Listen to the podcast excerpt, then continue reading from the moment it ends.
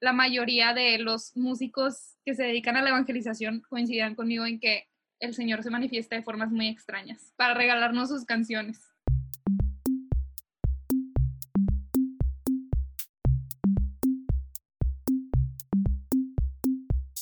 Hola, hola. Si es la primera vez que nos estás escuchando, esto es Gatos al Agua, el lugar perfecto para aprender, debatir, escuchar y sobre todo sumergirte en la fe. Cualquier lugar es el indicado para escuchar. En este episodio la conversación fue dirigida por nuestra talentosísima María Camila Saavedra, el interesante de Carlos David López, nuestro divertidísimo Andrés Castro y yo. Una vez más una voz que los estará escuchando y acompañando a lo largo de este episodio. Mucho gusto, mi nombre es Nicole Vargas. En este capítulo vamos a escuchar la primera parte de un bello testimonio de amor. Así es, hay dos partes y para ello tenemos una invitada muy especial, una mujer muy talentosa, una gran artista, excelente evangelizadora. También es una mujer muy hermosa y claro, no olvidemos mencionar el gran carisma que tiene. Ella es Cindy Esparza. Muchas gracias por invitarme, estoy súper contenta de estar con ustedes aquí, Carlos, María Camila, Andrés. Muchísimas gracias por, por esta invitación y Dios bendiga este proyecto que, están haciendo para evangelizar. Amén. Muchas gracias por, por esas bendiciones, Cindy. Cuéntanos de ti, cómo llegaste a Dios, cuéntanos algo de tu vida.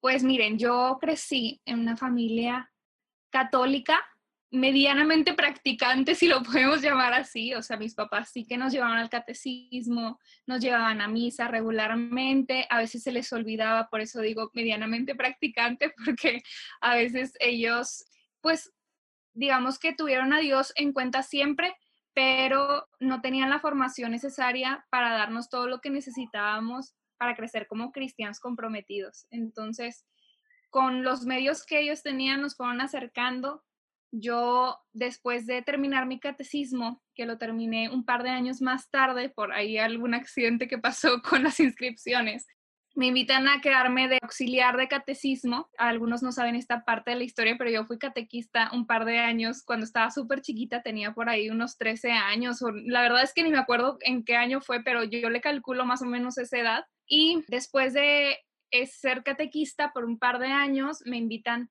a los grupos juveniles, entonces comienzo aproximadamente a esta edad, a los 13 años, por ahí 14, a, a servir en los grupos juveniles, a ir a campamentos. Yo crecí entre salesianos y más tarde, a los 16 años, comencé mi formación en la comunidad de misioneros para familia y juventud, que es una comunidad que se fundó aquí en mi ciudad. Yo vivo en la ciudad de Monterrey, en México, y tiene pues apenas unos 40 años esta comunidad que se fundó.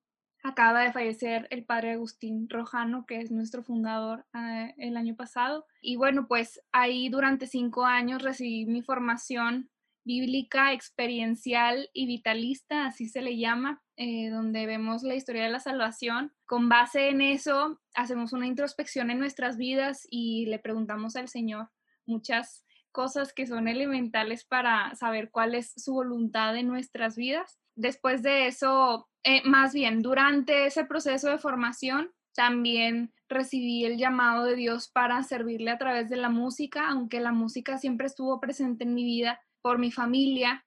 Digamos que en esta etapa de formación el Señor me fue dando pasos y fue confiando de poco en poco para que yo pudiera adentrarme en el ministerio musical. Primero Obviamente empecé en los coros como la mayoría de, las personas con otro grupo más, pero eh, desde hace aproximadamente dos años, un poquito más de, de, hace dos años, comencé mi ministerio personal y la evangelización a través de redes sociales que hago hasta el día de hoy y pues vamos a ver qué es lo que Dios quiere de aquí en adelante, pero pues por ahora es lo que hago mi evangelización a través de la música, a través de mis redes y también en la plataforma de evangelización de Ilumina Más.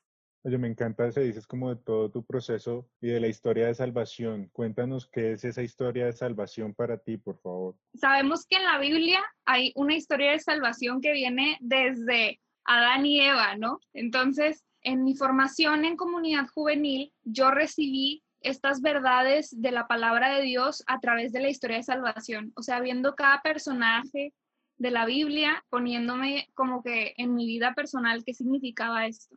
Entonces veíamos desde Adán y Eva, desde la alianza de Noé, la alianza de Abraham, desde la alianza que hizo Moisés con el Señor y después cómo todo esto tiene cumplimiento en plenitud en Jesucristo y que es la revelación y la alianza perfecta, la alianza nueva y eterna, ya no necesitamos otra alianza, sino que hacemos esa alianza ya no el hombre con Dios, sino Dios mismo a través de su Hijo Jesucristo con toda la humanidad. Entonces esa alianza ya no se puede romper. Y como les decía, obviamente con estas personas de la Biblia, tú te vas identificando y tú dices, bueno, seré tan terco como tal o seré tan tonto como aquel otro.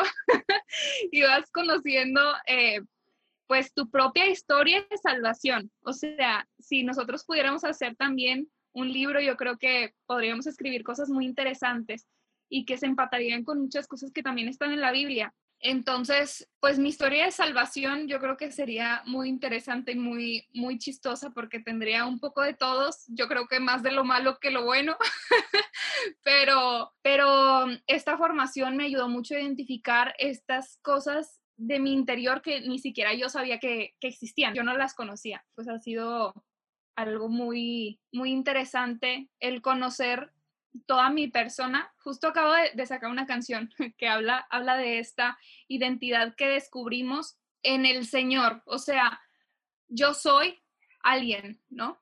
Pero yo lo que soy, soy en ti. O sea, soy amada por ti, soy amada por ti, mi creador. Yo ahora no veo a Cindy como un ser aislado, sino que soy el sueño de Dios y soy la criatura hermosa de Dios, muy, muy, muy amada y esta es mi primera y mayor identidad, o sea, el, ser una criatura hermosa de Dios, el ser una hija de Dios, el ser amada por Él. Y esta es como la cosa más fuerte que he descubierto, el quién soy yo, quién soy para Dios, a través de esa identidad, conocer el propósito de mi vida. Me encanta, me encanta todo lo que dice Cindy sobre su historia de salvación. Creo que es muy hermoso, incluso hace que te preguntes a ti mismo mientras lees la Biblia, ¿Cuál es mi historia de salvación? Muy profundo. Pero bueno, sigamos, sigamos porque este testimonio se pone cada vez mejor. Bueno, Cindy, yo te tengo una pregunta que no sé si es la adecuada, pero tú te criaste y creciste en un ambiente de Dios todo el tiempo. ¿Cómo crees que fue esa experiencia de Dios frente a esta sociedad tan agobiada en la que vivimos? ¿Y cuáles crees que fueron esos retos tan grandes que Dios te puso y que fueron decisivos en tu crecimiento? el crecer en una comunidad cristiana laxa es yo creo que muy peligroso porque tú puedes ser conformista en decir pues igual ya estoy cerca de Dios, o sea, ¿qué más tengo que hacer? El decir, bueno, si de vez en cuando voy a misa y si soy bueno, pues ya, con eso tengo. O sea, con que no, con que no mate a alguien, con que no le robe a alguien. O sea, como que te, te conformas en que ya lo conozco o sea, no, no necesito más. Eso, ese fue el primer reto, yo creo. Además, les digo, crecí desde chiquita, o sea, chiquita, pues 12 años, la pubertad. y muchos de mis problemas de pubertad, de identidad, de, de estas cosas se fueron desarrollando mientras yo también crecía en la fe. Ese fue, esa es una realidad. O sea, que uno no es perfecto en el proceso, uno siempre es perfectible, uno siempre es perfectible, o sea, uno puede mejorar, pero tuve muchos errores en el proceso, sigo teniendo muchos errores, tengo muchas áreas de oportunidad. Ha sido difícil, sobre todo, el entender, como les decía hace un momento, mi identidad. Y, es algo que le recalco mucho a los jóvenes cuando tengo oportunidad de hablar con ellos, y es que si uno sabe quién es, es muy difícil que le falle al Señor, porque si uno sabe quién es, no necesita más poder que el que tiene uno porque sabe que el poder lo tiene en Cristo. Entonces no necesitas conseguir el poder a través del dinero ni de una mentira o una posición social. Cuando uno sabe quién es, sabe lo que necesita porque Dios le provee lo que, lo que necesita, entonces confía en la providencia y no tiene avaricia, no tiene ambiciones descontroladas. Cuando uno sabe quién es, y la dignidad que tiene, cuida de su sexualidad, cuida de su valor como persona, cuida de su salud, no anda en la glotonería comiendo cosas que no debería. Entonces, bueno, si uno de verdad, de verdad supiera quién es, no pecaría. eso, es algo que, que yo pienso, o sea, uno no pecaría si sabe de verdad quién es y quién es en el Señor pero claro que es muy difícil, o sea, es muy difícil porque también las, las cosas que no vienen de Dios vienen en un empaque muy atractivo. El pecado viene envuelto como un regalo que a todos se nos antoja abrir, ¿no? Como les decía, este, el poder, el dinero, la fama, la comida, el, la glotonería, la sexualidad desenfrenada, la libertad, estas cosas vienen envueltas en un empaque muy atractivo. Y yo sería la más mentirosa de decirles que yo soy la más santa del universo porque no es así pero sí creo que el Señor me ha dado la gracia de conocerlo y algo que ha sido muy importante para que yo no me aleje de Él es que yo conozca su misericordia y que conozca quién es mi Dios y quién soy yo. Y dentro de conocer mi identidad reconozco las cosas contradictorias como el, el pecado, la fragilidad que tengo. Yo lo reconozco para saber que cuando me equivoco tengo que regresar a mi Dios, o sea que no hay manera de que yo encuentre el llenarte, no hay manera de llenarte si no es en el Señor, si no es eh, a través de, de su misericordia, de su palabra, de su amor. Entonces, pues el reto ha sido eso, que el pecado, y yo creo que no es, no es parte de, del ser joven. Definitivamente los jóvenes en nuestra inmadurez cometemos muchos errores pero yo creo que es una lucha de toda la vida y que a lo mejor como jóvenes tenemos la esperanza de que cuando ya tengamos unos 40 años el pecado ya no sea tan atractivo como antes, pero yo, yo pienso que, que siendo realistas siempre el pecado nos va a abrazar con toda su fuerza porque nos va a querer arrastrar con él hasta el último día de nuestras vidas, porque nos va a querer arrastrar lejos del Señor, pero ya con los años llega una madurez eh, mental, espiritual, que espero que eso sea más fuerte que la fuerza del abrazo del pecado que nos quiere alejar de Dios. Me encantó, me encantó esa frase de el pecado viene envuelto de forma muy atractiva. Creo que te voy a citar en mis prédicas cuando me toque darlas. Cindy, me parece ahora interesante preguntarte cómo fue, cómo pasó esa niña de coro a la mujer que cantas hoy en ti.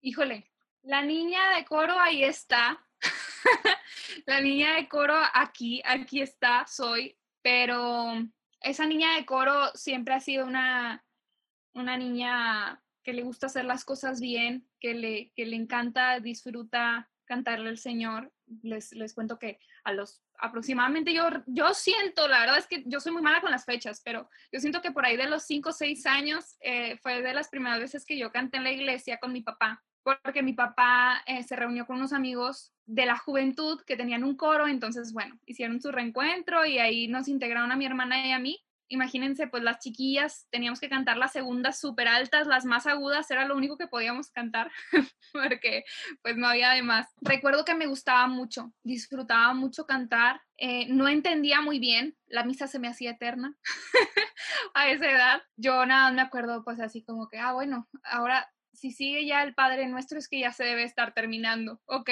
ya la gente está comulgando, entonces ya, ya se va a terminar. De la paz, de la paz.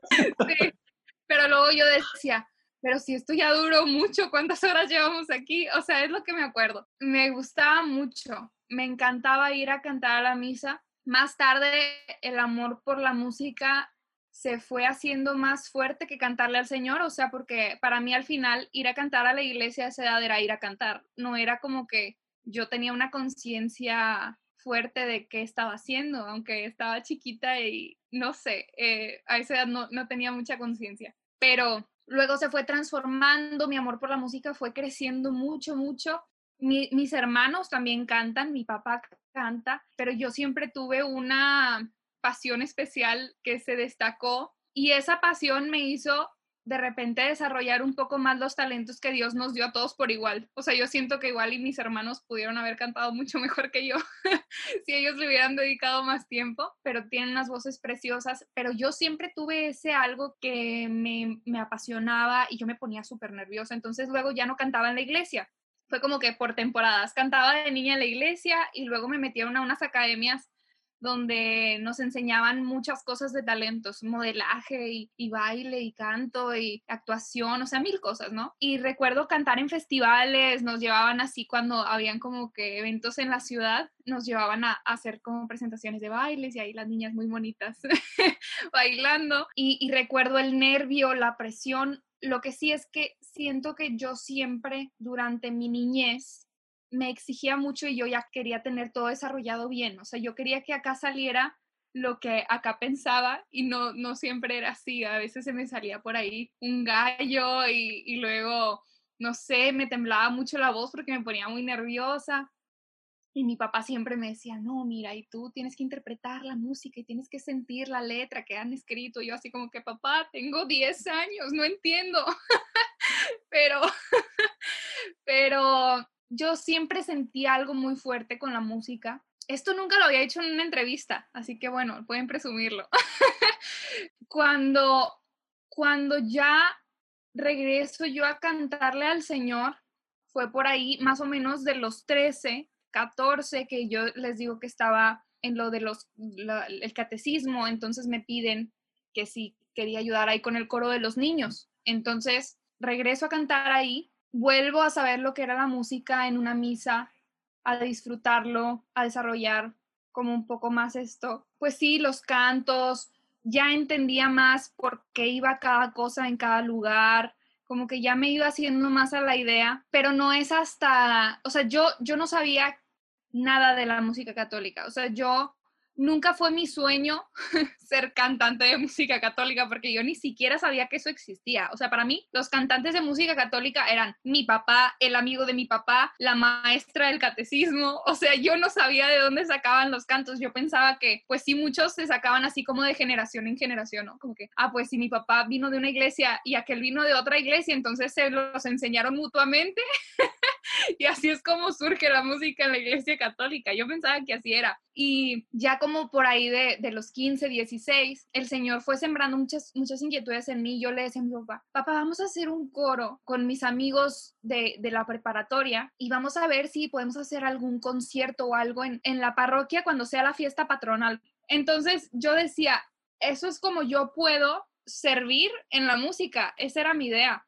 Ah, pues nada, canto en las fiestas patronales canciones bonitas de, de Dios. Pero empiezo a investigar, mi papá igual en ese tiempo como que empezó a, a, tener otra vez, así como que a la par los dos tuvimos una conexión de, en esto de la música católica. Y mi papá me decía, mira, es que encontré a Martín Valverde. Y yo, ay, wow, ¿quién será? Entonces ya veía a Martín Valverde. Y entonces llegaba al siguiente día, mira, estos son alfareros. Y yo, pues quién sabe quiénes son, pero suena padrísimo. y luego, eh, mira, ahí es la hermana Glenda. Entonces yo luego decía, ah, pero si esta canción es la que me pusieron en el grupo juvenil. Entonces como que yo decía, ah, a lo mejor hay algo más. Entonces, eh, pues nada, empecé como a empaparme un poquito de esto, muy poco, la verdad es que muy poco, solo conocí así como que lo que ponían en el grupo juvenil y, y después ya como que me fui haciendo la idea, wow, si hay gente que se dedica a esto. Entonces yo hago, les digo, esta banda con mis amigos, sacábamos una que otra canción que, que nos encontrábamos en el internet, eh, pero no estaba muy envuelta en el ambiente al final fracasó. O sea, mis amigos no, no querían servir en eso. Eh, yo como que los convencí diciéndoles, ¿qué tal si nos invitan a una boda y por ahí cobramos algo eh, como de, ofrenda que nos den y, pues ahí nos repartimos? Entonces, como éramos chicos de prepa, para nosotros nos dieran lo que nos dieran, era como que, wow, ahora tenemos para ir a comprarnos unas papitas o algo. Entonces, eh, era, era como muy padre eso pero a ellos no les llamó tanto la atención porque ya después pasamos a la carrera. Entonces, es una historia muy larga, pero lo estoy tratando como de, de contar sin, sin, que hayan tantos huecos. eh, entonces, eh, por ahí de los 16, yo creo, una vez yo iba, yo eh, en ese tiempo estaba estudiando mi primer año en, en la Facultad de Odontología y yo me iba en metro. No sé si en todos lados exista el metro, yo creo que sí, pero es como un tren. es un tren que nos lleva de un extremo de la ciudad al otro. En Bogotá está complicada su construcción, pero tenemos idea de que es el metro. Acá también, o sea, no se imaginen que es la maravilla, para nada. Pueden buscarlo en internet y es un asco.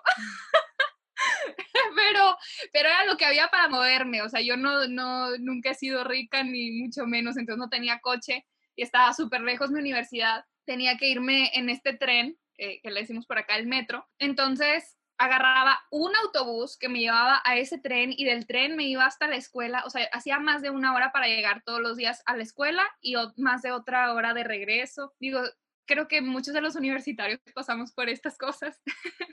y, a todos bueno, nos ha tocado.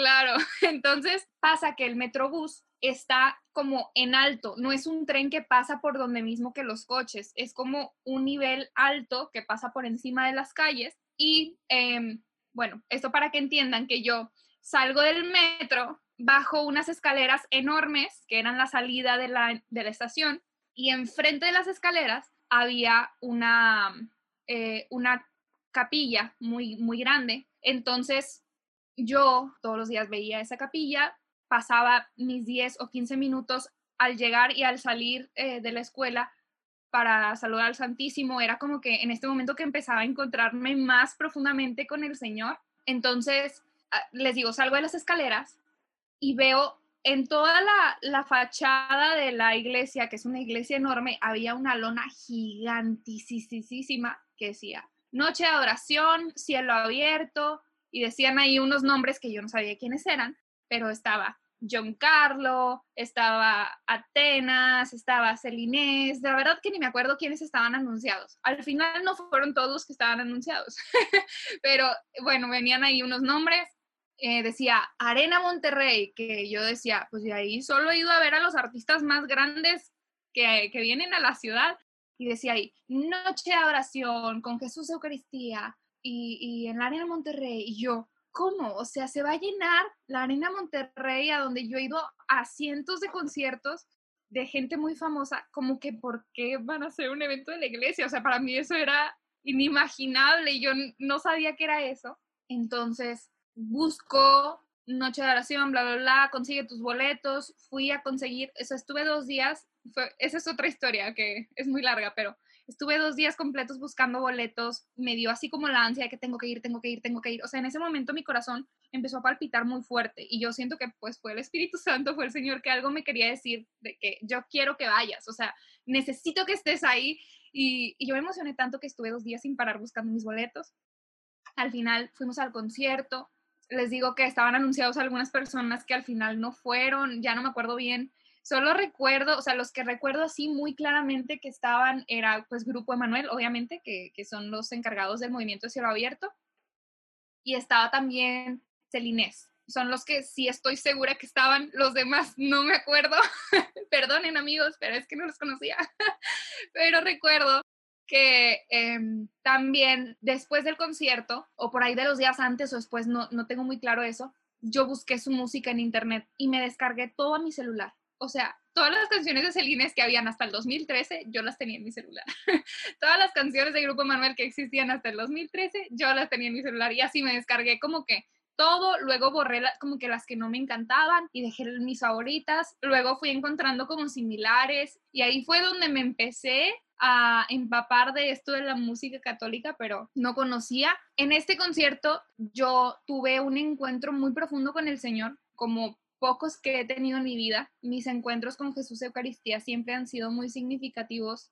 Más bien, los momentos de llamado más fuertes que he tenido en mi vida han sido frente a Jesús Eucaristía. Eso está mejor dicho, para que se entienda bien. Entonces, el Señor me dijo muy muy en específico qué quería de mí en ese concierto. Me permitió sentirlo, verlo, palparlo así muy claramente que era lo que él quería de mí. En, esa noche una noche maravillosa. Fue el, día de el llamado. O sea, ese fue un antes y un después en mi vida.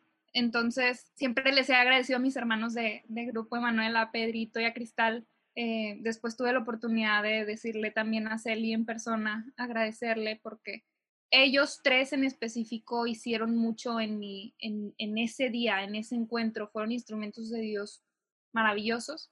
Y de ahí pasa como este, la niña de, del coro, que no tenía mucha idea, o sea, eso sí hay como una gran transición, porque sigo siendo la niña del coro, pero hay una transición en la concepción del por qué hago las cosas, de cómo hago las cosas, de qué es lo que quiere Dios que yo haga con esto que me dio, cuál es el propósito.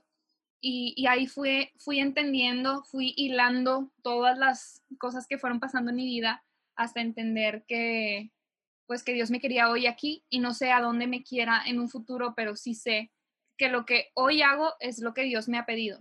Y, eso ha sido algo muy bello porque cuando, cuando tú buscas las cosas, por ejemplo, les, les regreso la historia cuando yo quise hacer este coro con mis amigos, que ellos ni en cuenta con la vida, que nada, yo tenía esa inquietud en mi corazón y yo sabía que quería hacer algo más, pero no sabía qué podía hacer. O sea, a mí como que se me ocurría, igual y podemos cantar en alguna fiesta patronal, pero porque era lo que yo pensaba que se podría hacer. Pero yo sentía esta inquietud en el corazón pero eso no era lo que quería Dios y no era lo que quería Dios para ellos tampoco. Por eso no se dieron las cosas. Pero entonces, a partir del 2013, cuando el Señor me dice, quiero que hagas esto, o sea, necesito que hagas esto, es cuando ya eh, las cosas empiezan a dar solas sin que yo buscara nada. O sea, yo de verdad que no busqué absolutamente nada de todo lo que se ha hecho. Sí, he trabajado mucho por las cosas mm, a ver, o sea, las cosas que, que tengo también han sido fruto de mi trabajo, pero no hubieran, no se hubieran dado si no hubiera sido porque Dios así lo quería. No sé si me explico en este aspecto. O sea, Dios quería que se diera y con mi trabajo, con mi voluntad, también sucedieron. pero en otras veces tú puedes poner todo tu trabajo, pero no es voluntad de Dios y no se va a dar y todas las puertas se te van a seguir cerrando porque te está diciendo Dios, por ahí no es, por ahí no es, escucha. y, ya hasta que lo, lo, descubres y tu discernimiento se va haciendo un poquito más, eh, más fuerte, más claro, más, más maduro.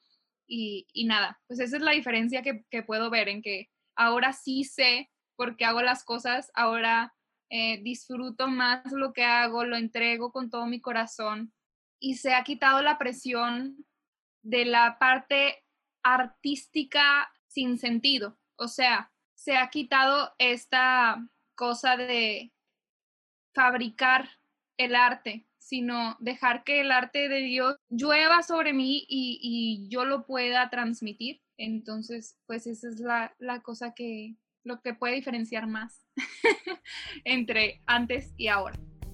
La historia que Cindy nos relata ha sido muy divertida y también muy interesante, claro, porque ¿cuántos de nosotros tenemos una historia con Jesús que siempre recordamos? Esto me encanta, así que continuemos. Bueno, ¿cómo nace ese momento para la creación de tus canciones? ¿De dónde llega esa inspiración de Dios? Es, es muy distinto. Tengo muchas canciones, aunque solo ustedes han escuchado por ahí tres. yo, yo tengo muchos covers y cuatro tuyas, si no estoy mal. Sí, sí, o sea, tengo, ahorita la gente me conoce más por los covers que por mis canciones, yo creo, aunque han tenido mucha aceptación mis canciones y, le agradezco mucho a Dios por eso, pero he escrito mucho, es muy difícil sacar una canción original, aunque la gente dice como que ya listo, o sea, saca todo y, y la gente lo va a escuchar y ya, no, o sea, tiene un proceso súper largo. Cada canción a mí me ha costado aproximadamente medio año en, sacar cada una. Es, mucho trabajo, es muy bello, es muy cansado, pero bueno, tengo más canciones de las que ustedes imaginarían. Tengo algunas que me gustan mucho y tengo otras que digo igual y que se queden guardadas en el cajón por ahí para cuando, cuando Dios quiera que salgan, no, no es que me encanten tanto. Hay canciones que significan mucho y que son muy sosas y hay canciones que son pues increíbles en su contenido, pero que realmente yo sentí como que ni siquiera salió de mí. ¿verdad? Entonces sería difícil explicarlo, pero por ahí te voy a contar algunas experiencias. Por ejemplo, de las canciones que ustedes sí conocen, que, que, es A tu lado siempre iremos, es una canción escrita para Santa María de la Juventud, que ustedes dirán, ¿y quién es esa? Santa María de la Juventud es la advocación que tenemos en la congregación que les contaba hace un momento donde yo recibí mi formación. Y bueno, hubo un concurso que, que era la canción Semar, así se llamaba. Entonces es la canción de la celebración mariana. Se supone que quien ganara el concurso iba a tener la canción oficial de esa celebración que se hace todos los meses de mayo. Pero nosotros, bueno, mis hermanos y yo dijimos, bueno, escribimos una canción, ahí está Cindy, está Karen, Karen es mi hermana, mi hermana sabían también que cantaba, ahí están Cindy, está Karen, está Evers, Evers es un amigo que toca la guitarra, y decían, pues igual y por ahí arman algo, ¿no? O sea, ellos se las pueden arreglar para escribir algo.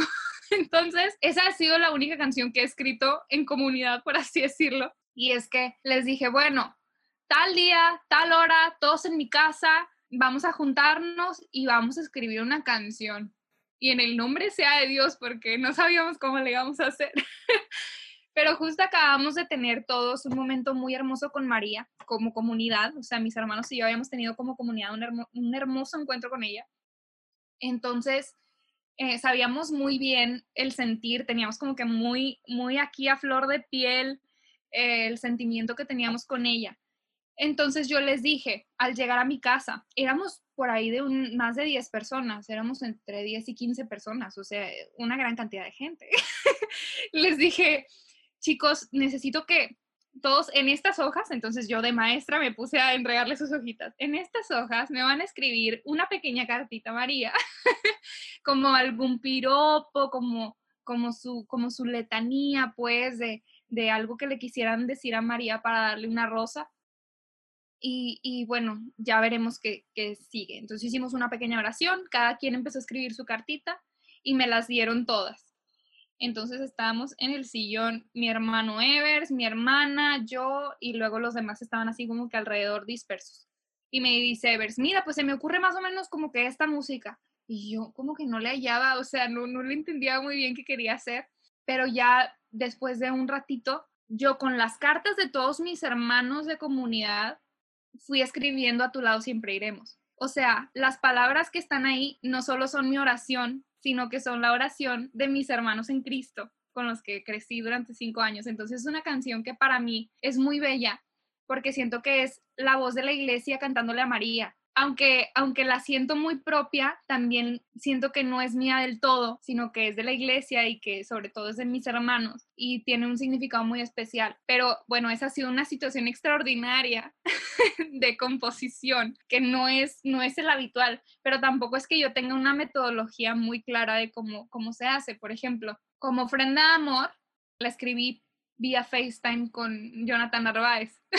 o sea, también cosa rara, pero él se puso a tocar y me dijo, mira, tengo este puente. Santo fuerte, santo inmortal, ten piedad de nosotros, ten piedad. Y me decía, es que yo me acuerdo que mi mamá, cuando rezaba la coronilla de la misericordia, siempre repetía esto. Entonces, a mí se me ocurrió que hagamos una canción con eso de la coronilla de la misericordia. Y yo así como que, ok, mm, bien, ok.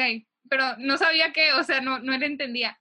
Entonces me dijo, bueno, ¿y qué tal que hablemos como de que Dios va con nosotros y que Dios nos acompaña. Entonces yo en ese momento tuve así como, Moisés, el pueblo de Israel, la Eucaristía, así como, como todo, porque me acordé de este Dios que acompaña a su pueblo eh, como nube en el día y como un fuego por la noche durante todo el caminar en el desierto por los 40 años. Entonces les envía maná del cielo y les da el, el, alimento que necesitaban para sostenerse en ese peregrinaje, pero entonces si lo ves hacia, hacia la eternidad, te das cuenta que ese nuevo maná es Jesús, que es el verdadero pan bajado del cielo. Entonces como que tuve una explosión de cosas y empezamos a escribir con la palabra de Dios ahí, escribiendo, escribiendo, escribiendo, escribiendo. Salió como en una hora la canción y, creo que ha sido una bendición muy grande porque yo no soy muy hábil con la guitarra, pero al tener sus manos y, y, mi, y mis letras acá, fue mucho más fácil plasmarlo. Siempre ha sido más fácil para mí de esa manera. Miren qué chistoso, me acabo de dar cuenta que las tres canciones que han salido,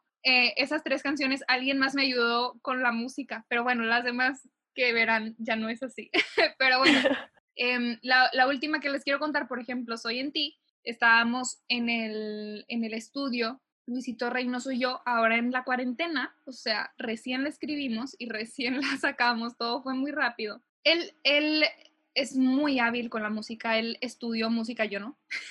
él estudió música y, y sabe muchas cosas que yo no, pero me decía, sabes, yo nunca he escuchado algo así en la música católica, ¿no? O sea, siempre se escucha como más o menos un mood, un estilo de, de worship o de alabanza o de tal, pero yo nunca he escuchado algo así y se pone a tocar esta melodía algo pues que da miedo, ¿no? Tin, tin, tin, tin, tin, tin, tin, tin, tin. Y yo así, nada, me le quedaba viendo como que, ¿y este qué tiene? ¿Cómo va a escribir algo para el Señor así? Y me dice, a ver, escribe algo. Y él estaba tocando el piano y yo así, claro que no, ¿cómo voy a escribir algo? Sí, escribe algo. Y, y le dije, ¿sabes qué? Para mí es muy complicado, pero le dije, esta, esta música me, me trae recuerdos muy muy duros de, mi vida personal, o sea, como que me empezaron a dar flashazos así de, de momentos de depresión muy fuertes en mi vida. Entonces le digo,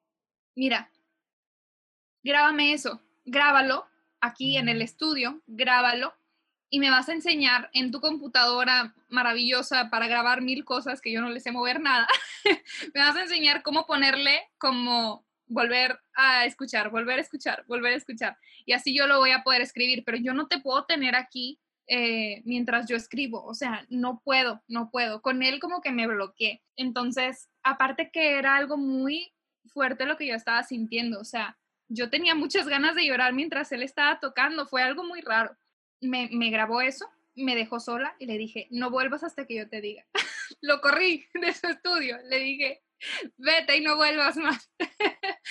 y, y recordé que esto pronto lo podrán ver como el testimonio completo en mi canal de YouTube. Recordé momentos muy fuertes de depresión que pasé, que sabemos que la depresión es una enfermedad de, de la mente, ¿no? Que también a veces viene de que está desbalanceado algún químico en nuestro, en nuestro cuerpo, pero mi, mi depresión estaba muy ligada también con, con mi espíritu, o sea, yo lo podía sentir. Yo podía sentir cómo mi crisis espiritual estaba influyendo en mi crisis mental, por así decirlo.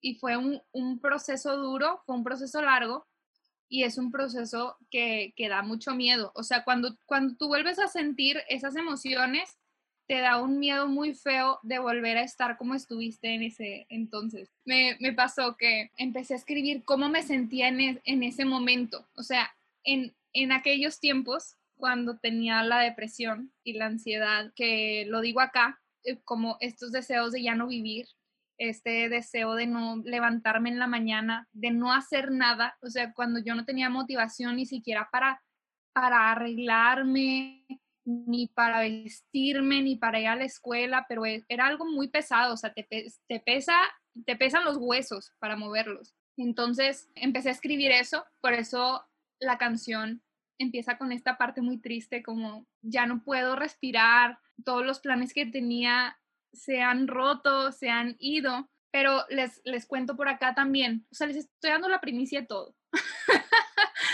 Eh, les cuento por acá una experiencia que tuve y, que, que este fue el día donde yo dije, esto no me va a tumbar. O sea, a pesar de que yo siento que no puedo, sé que Dios sí puede. Y fue un día que yo llegué con, o sea, llegué con la doctora a decirle, doctora, me quiero morir. Así, doctora, ya, o sea, estoy a dos de, de tirarme un puente. Entonces la doctora así como, a ver qué pasó y me, me, empieza a hacer unas preguntas que es como un protocolo que se le hace a las personas que llegan con esta condición, ¿no? Entonces te pregunta, ¿y alguna vez has pensado en hacerte daño? Y yo, sí. ¿Y alguna vez has pensado en hacerle daño a alguien más? No. ¿Y alguna vez has pensado que sí? ¿Y alguna vez has pensado, sí, sí? Y todo era, o sea, todo lo que era como conmigo era, ya no quiero, ya, o sea, mañana por mí, llévame Diosito. O sea, yo le, yo le pedí a Dios, en mi oración yo le pedí a Dios que me muriera. O sea, eso es muy fuerte. Pero yo le pedí a Dios, ya, o sea, ya llévame, Señor, ya llévame contigo. y es algo muy fuerte. Pero entonces la doctora, así, en su seriedad y todo, y habían dos residentes, no sé si saben que son dos residentes, o sea, estos estudiantes que, que están por graduarse, entonces estaban dos residentes ahí atrás eh, de la doctora y los residentes estaban así, con los ojos que se les iban a salir de la cara. Me dice la doctora, bueno, eh, te, te estoy dando una orden para el departamento de psiquiatría. Urge que el día de hoy, saliendo de aquí, te vayas con la señorita tal y le entregues esta hoja y le digas que vienes de urgencia al departamento de psiquiatría para que te atiendan y te hagan un examen ya. O sea, porque en estos momentos, o sea, cuando tienes estos pensamientos, puede escalar de un momento a otro, entonces por eso la urgencia, ¿no? Y me repitió como tres veces esto, o sea, me daba las indicaciones, pero me decía, pero es muy importante que no pase del día de hoy, o sea, hoy tienes que ir, hoy tienes que ir. Y yo, sí, doctora. O sea, pero yo le decía sí, y como que ella pensaba que yo le estaba dando el avión, o sea, que ella pensaba que yo la estaba ignorando, ¿no? O sea, que yo le decía así como que, ajá, doctora, ajá, sí, ok, doctora. No, y no era así, o sea, yo iba a salir a hacer eso. Entonces, ya al final, estuvimos un montón de tiempo en el consultorio. Al final, le digo a la doctora, la veo así a los ojos y le digo, doctora, muchas gracias por su ayuda. No se preocupe, sí voy a ir saliendo de aquí al departamento de psiquiatría. O sea, estaba ahí en el mismo edificio, ¿no? Sí voy a ir al departamento de psiquiatría, sí voy a ir con la doctora inmediatamente. Quiero que se quede tranquila, que yo no me voy a hacer nada, porque yo tengo la seguridad de que yo no podría atentar contra mi vida, porque eso me alejaría eternamente de Dios. Yo no sé si usted crea, doctora, pero para mí sería imposible imaginarme una eternidad estando alejada de quien me creó. Y, y simplemente por eso no me hago nada, porque aunque yo sienta que no valgo, yo sé que el valor que él me ha dado es mi verdadero valor. Entonces la doctora se quedó en la misma cara así. Y una de las residentes llorando como una loca. llorando, llorando la residente.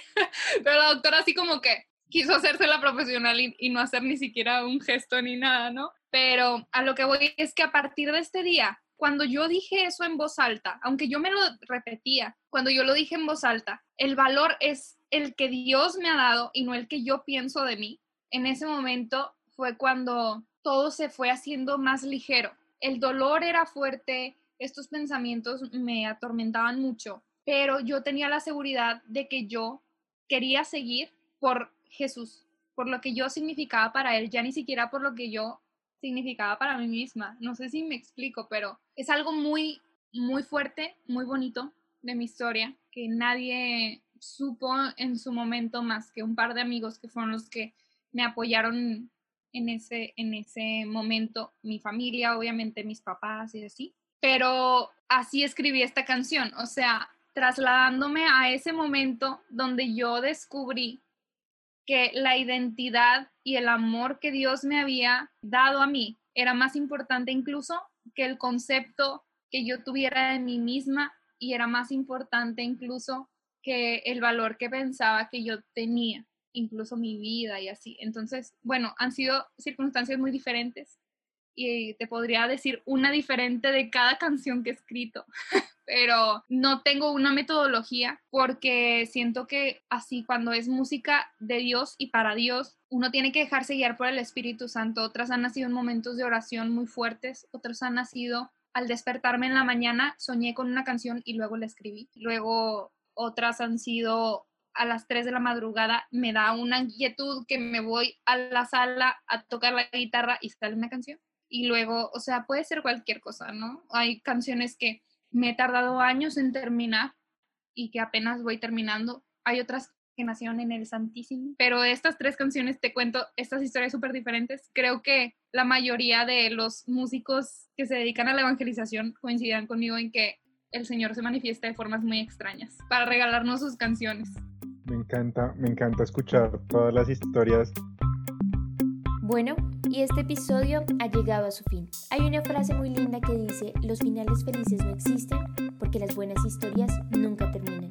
Y este fue nuestro caso. Acabamos de escuchar tan solo la primera parte de este bello testimonio de amor. En el próximo episodio escucharás la segunda parte de este testimonio. Hoy la conversación estuvo dirigida por María Camila Saavedra, Carlos David López y Andrés Castro. También le damos las gracias a Cindy Esparza por este testimonio tan hermoso que nos ha compartido. Espero que hayan disfrutado de esta entrevista tanto como yo. Por eso los invito a que interactúen con nosotros por medio de nuestras redes sociales como Jóvenes AMS y comparte con nosotros, queremos leerte. ¿Qué tan positivo puede ser escuchar a Jesús? Estamos interesados en saber lo que tú piensas. Recuerda que este contenido es llevado a ustedes por jóvenes de la Asociación María Santificadora. Mi nombre es Nicole Vargas y nos vemos en una próxima ocasión. Chao, chao.